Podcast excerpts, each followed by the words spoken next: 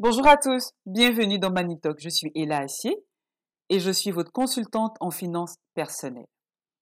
Bienvenue sur cette plateforme spécialement dédiée à l'éducation financière. Aujourd'hui, nous allons parler d'éducation financière. Nous allons faire un peu de définition et je vais vous donner une petite histoire sur l'éducation financière. Mon but à travers ce programme hebdomadaire est de vulgariser l'éducation financière pour tous. Je vais vous dire pourquoi. Nous allons commencer maintenant par la définition de l'éducation. Je vais commencer par vous donner la définition de l'éducation financière. Je vais vous faire une petite story.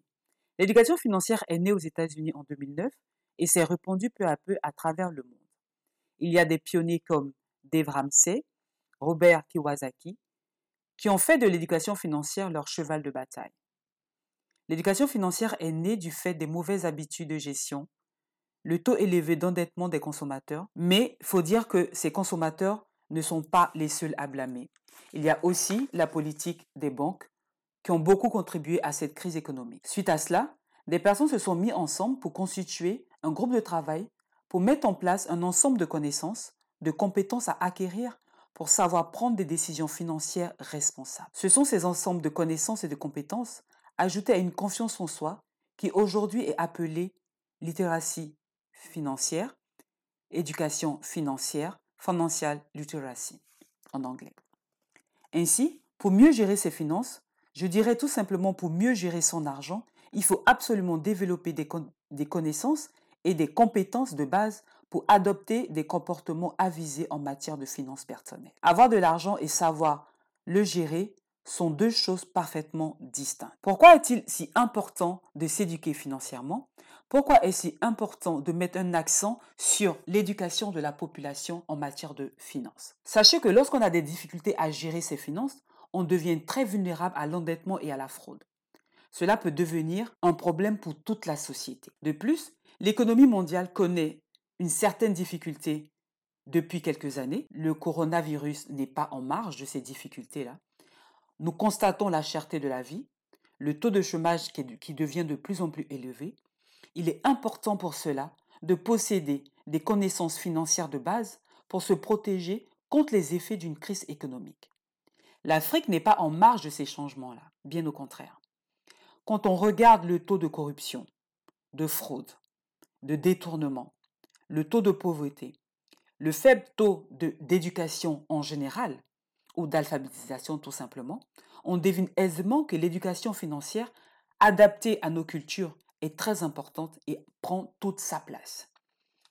C'est vrai que nous avons des schémas en Occident, mais nous ne pouvons pas répliquer exactement ces schémas-là ici en, Afrique parce que nos, je peux dire, nos réalités sont différentes. Il est très important pour la population de pouvoir être éduqué financièrement pour pouvoir, mieux appréhender la situation changeante de l'économie. Vous allez me dire que mais les informations sur la finance sont un peu partout. Mais pourquoi est-ce que je pense que c'est compliqué pour la population de pouvoir avoir euh, l'éducation financière, de pouvoir comprendre? Et pourquoi la population a surtout besoin d'être éduquée financièrement?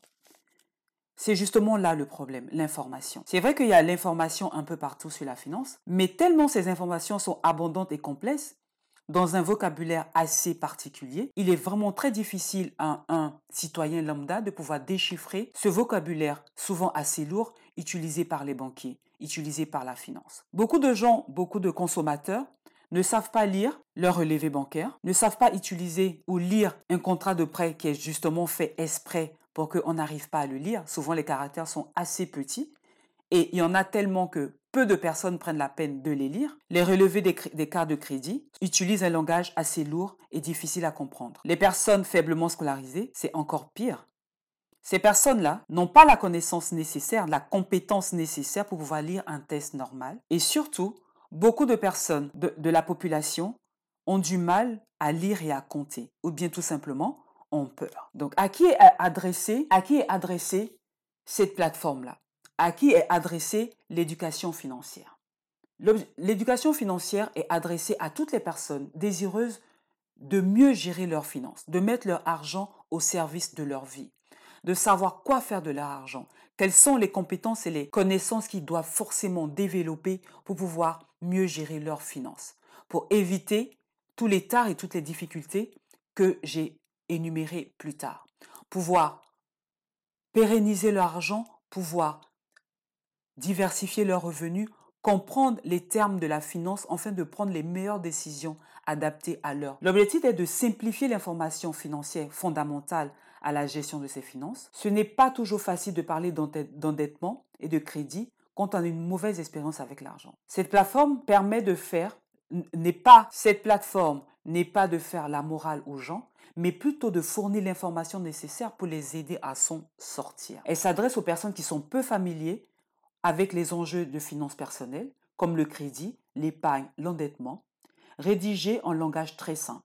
Je l'ai dit tantôt, sur ces plateformes, nous allons parler consommation, nous allons parler crédit, nous allons parler endettement, nous allons parler budget, nous allons parler épargne, nous allons parler fraude, dépenses excessives.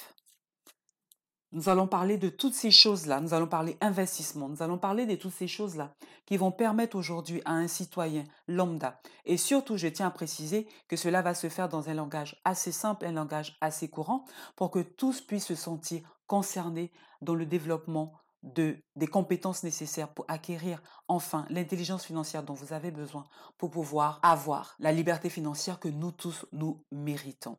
Et pourquoi pas pouvoir pérenniser son argent si vous tombez sur cette plateforme, je suis sûre que ça ne sera pas un hasard car le hasard n'existe pas. Restez connectés, abonnez-vous, partagez cette plateforme avec d'autres personnes parce que je sais et je suis convaincue que l'éducation financière est vraiment la science qui va permettre à nous, les Africains, de pouvoir nous en sortir, de pouvoir sortir du lot et de pouvoir vivre enfin la vie que nous méritons tous. Je vous souhaite une très très belle semaine et j'espère par la grâce de Dieu qu'on sera à mercredi pour un nouveau épisode. Je vous souhaite une très très très belle journée et à très bientôt. Que Dieu, dans sa grande bonté, vous garde entre ses mains. Au revoir.